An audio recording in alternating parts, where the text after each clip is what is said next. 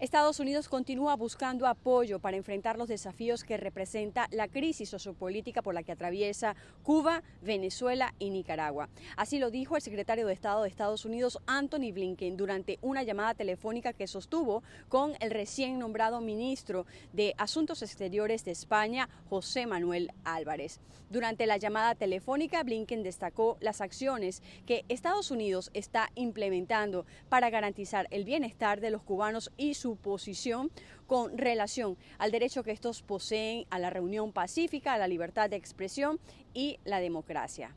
Por otra parte, el presidente de Estados Unidos, Joe Biden, nominó el jueves al profesor de origen cubano Francisco Mora como el nuevo representante de Estados Unidos ante la Organización de Estados Americanos. Mora, un experto en relaciones internacionales y con larga experiencia en la docencia universitaria en Florida, sustituirá al también cubano estadounidense Carlos Trujillo, nombrado por la administración del expresidente Donald Trump.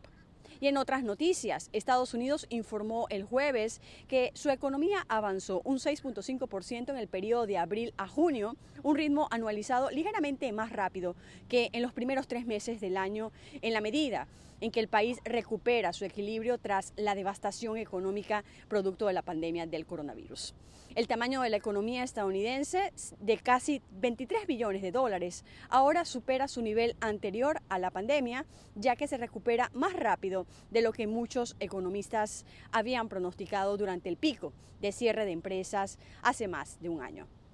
Desde Washington, Sofía Pisani, Voz de América.